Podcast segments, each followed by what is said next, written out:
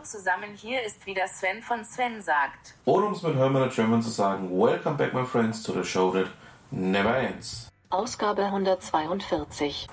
Und damit ein freudiges Hallo von mir. Ja, ähm, ich wollte eigentlich nur ein paar Tage ausspannen. Ähm, das Ganze ist dann etwas, ähm, würde ich sagen, komisch geendet. Ähm, bei mir ist die Studiotechnik komplett ausgefallen. Das heißt, ich konnte zwei Wochen lang nicht produzieren, musste erst meine komplette Studiotechnik neu aufsetzen. Das hatte zur Folge, dass ich versucht habe, ähm, beide Ausgaben dann eben mit meinem kleinen Zoom aufzunehmen. Ähm, ja, ähm, ich werde sie jetzt nichtsdestotrotz veröffentlichen. Eben in der Qualität der Zoom-Aufnahme. Ähm, ja, bitte um etwas Nachsicht, ähm, wenn es dort, äh, ja, ich sage jetzt mal ein bisschen anders klingt als ähm, mit meiner schönen Studiotechnik hier. Aber ich dachte mir, ähm, ja, so schlecht war es dann doch nicht und das können wir durchaus so lassen. Ähm, das gleich mal vorweg. Ähm, ich entschuldige mich auch dafür, dass es ja einfach mal jetzt eineinhalb Wochen lang gar nichts mehr gab. aber wie gesagt, ja, wenn die Technik streikt, dann ist man einfach machtlos. So, lange Rede, lange Vorrede. Dann sage ich einfach mal, fangen wir denn an. Was haben wir denn für diese Woche? Mein Freund Achim Hepp berichtet in einem ähm, ja doch sehr netten Blogbeitrag über das Thema Quantify Itself. Ähm, wer Achim ein bisschen näher kennt, ähm, er hat ja immer gerne auch ja, ähm, die einen mögen es als technische Spielereien bezeichnen bei sich. Ähm, von der Wearable äh, über ähm, ja die ähm, die ich doch sehr bestaunt habe Brille mit der man direkt Snapchat verschicken konnte ähm, Achim du wirst verzeihen dass ich mir den Namen von dem Ding nicht gemerkt habe ähm, bis hin zu diversen anderen ähm, Teilen wie der Withings Waage oder aber auch ja diesem WakeMate-Teil, mit dem man einen Schlaf aufzeichnen kann. Ja, ähm, Achim hat da einen sehr, ja, wie ich es nenne, hochinteressanten Blogbeitrag ähm, dazu verfasst, der einfach auch mal aufzeigt, ähm, was man denn da alles machen kann oder, wenn man es auch möchte, ähm, auch veröffentlichen kann. Ähm, packe ich euch mal mit rein, äh, schaut ihn euch mal an. Also da ist definitiv ähm, einiges dabei, wo man sagen muss, okay, cool, wusste ich noch nicht. Hatte ich noch keine Ahnung davon. Der von mir hochgeschätzte Thorsten Maue ähm, hat ein Thema aufgegriffen, das übrigens auch Steve und ich schon aufgegriffen hatten. Es geht um das Thema Apple Pay bei der DKB. Ähm, Steve hat ja in einer unserer schönen Podcast-Ausgaben mehr dazu erzählt. Und ähm, auch, dass es irgendwann demnächst ansteht. Und jetzt ist es tatsächlich auch soweit. Ähm, Apple Pay ist bei der DKB verfügbar. Ich packe euch einfach mal den Beitrag vom Thorsten mit rein. Und ähm, ja, schaut es euch mal an. Denn da ist einiges wirklich Interessantes dabei. Kaum spricht man über ihn, schon hat man auch einen Beitrag von ihm vorliegen. Der gute Steve Schutzbier ähm, hat einen Beitrag über eine Meteo-App gemacht, also über eine Wetter-App. Ähm, und zwar hat er sich da herzlich ausgelassen über eine App der Meteo Group. Ähm, ja, ähm, Steve kenne ich. Ich kenne auch das Problem, was diese App hat. Drum packe ich euch einfach mal diesen Beitrag mit rein. Ich bin ja übrigens ähm, Verfechter der Apps von äh, Jörg Kachelmann, bzw. von Kachelmann Wetter, seiner Firma. Und ähm, würde wohl auch nie mehr wieder was anderes verwenden. Und ähm, ja, ähm, ich packe euch auch den Link zu den Kachelmann-Apps mit rein. Könnt ihr euch auch mal anschauen. Und ja, ähm, dann äh, würde ich sagen, würde ich mir auch sehr darüber freuen, wenn ihr da die ein oder anderen Kommentar dazu bei mir lasst. Es geht jetzt um einen Beitrag, den Achim Hepp empfohlen hat. Und zwar, genauer gesagt, geht es um das Thema Pokémon Go und auch das Op der Optimismus, der hinter einem solchen Businessmodell steckt. Im Original ähm, stammt dieser Beitrag aus dem TechCrunch, genauer gesagt von äh, Joan Evans, der hier ähm, das Ganze mal näher, näher aufgefasst hat. Ich packe euch den Beitrag mal mit rein, weil er einfach auch mal aufzeigt, dass man, ja, wie will ich sagen, Dinge auch von anderen Sichtweisen her sehen kann. Und ähm, macht euch mal einige Gedanken dazu. Ich denke mal, das Ganze ist durchaus hochinteressant.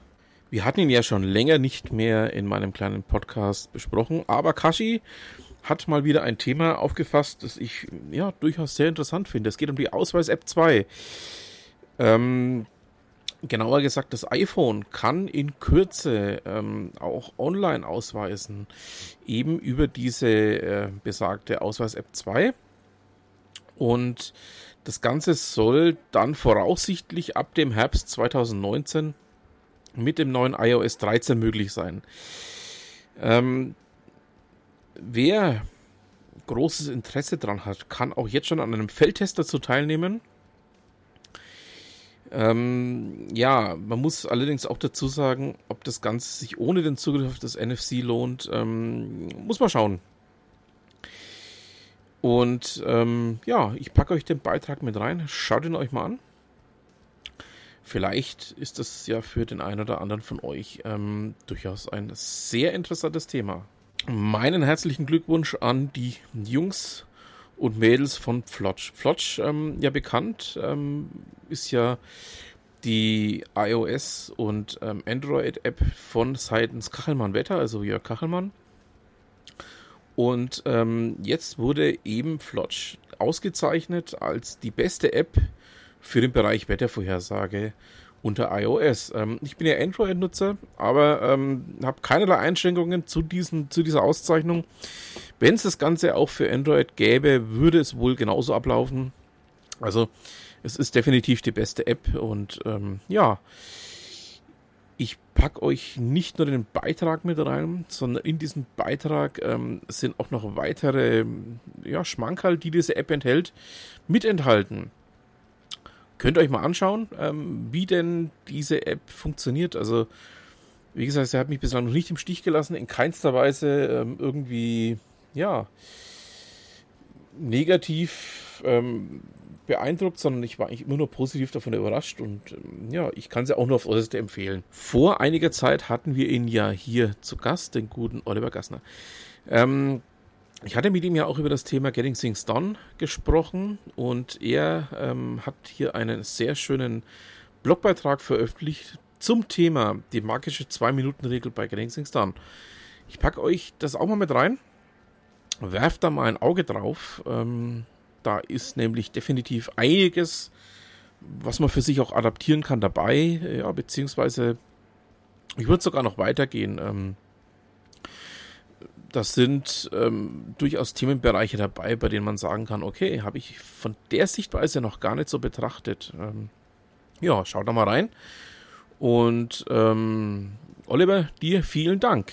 Äh, hier mal wieder ein Artikel, den ich bei Ed Goldlam, also Eva Maria Goldmann, gefunden habe. Ähm, es geht darum, dass, ähm, und so schreibt Rolf Christian Kassel, ähm, sich auch Aufsichtsräte der disruptiven Veränderungen im Unternehmen stellen müssen.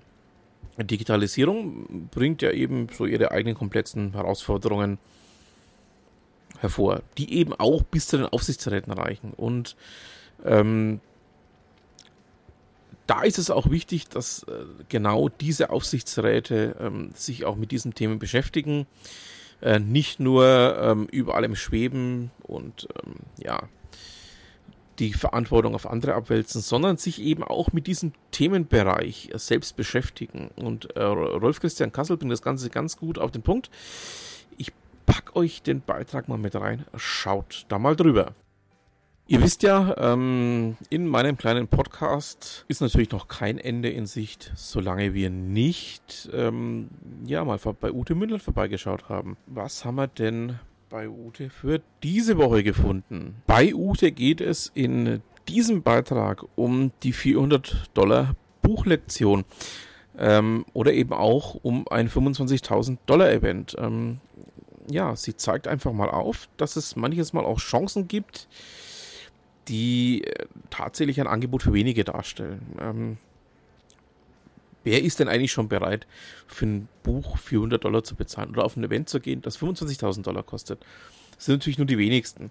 Aber genau das zeigt auch auf, ähm, dass man da vielleicht oder auch vielleicht ähm, ist noch ein bisschen zu tief gegriffen, dass man da möglicherweise auch in eine Veranstaltung reinkommt, in der nur ganz wenige dann tatsächlich noch mitspielen in der Liga und auch nur ganz wenige sich mit diesem Thema auseinandersetzen oder sich damit nähergreifend, tiefergreifend beschäftigen.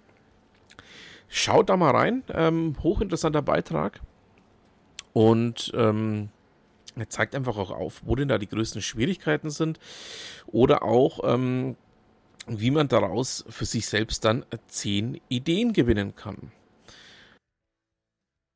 Damit haben wir es dann für diese Woche. Ich bedanke mich fürs Zuhören, wünsche noch ein schönes Restwochenende und was immer Sie machen, machen Sie es gut.